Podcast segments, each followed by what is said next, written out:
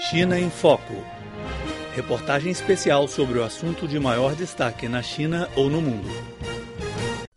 A China vem enfrentando uma pressão imensa para cumprir a meta de aumento de 7,5% no comércio exterior em 2014, confessou hoje em Beijing o diretor do Departamento do Comércio Exterior do Ministério do Comércio do país, Zhang Ji.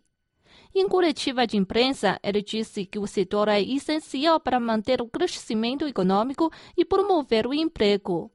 Segundo Zhang Ji, a China vai acelerar a implementação das medidas elaboradas recentemente pelo governo para apoiar o aumento estável das importações e exportações. Conforme estatísticas da alfândega chinesa, o comércio exterior do país somou 8,1 trilhões de yuans nos primeiros quatro meses de 2014, uma queda de 3,1% em comparação com o mesmo período do ano passado. Vale notar que a exportação caiu 4,8% em relação a 2013. Zhang apontou que esta é uma situação rara. Tanto o volume total do comércio exterior quanto o da exportação da China diminui entre janeiro e abril. Esse fenômeno só aconteceu em 2009. Isso mostra que o setor enfrenta a fraca demanda externa e a redução da competitividade tradicional da China.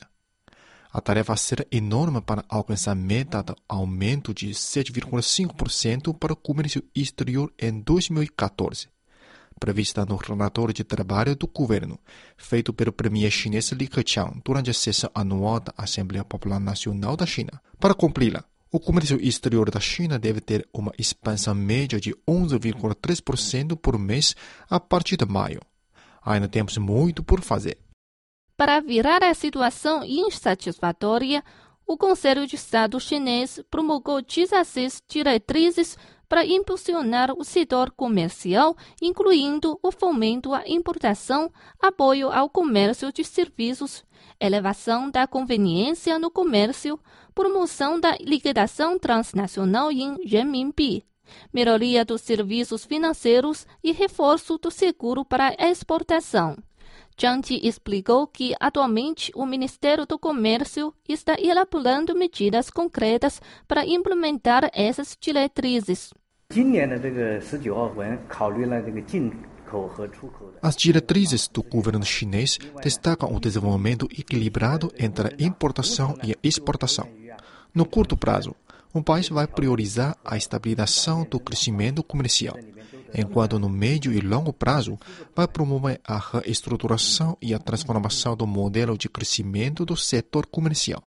Jiang afirmou que o Ministério também elaborou medidas para diminuir as dificuldades de financiamento para as empresas do setor.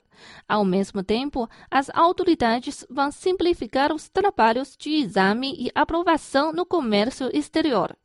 Zhang revelou o futuro papel do comércio exterior na economia chinesa.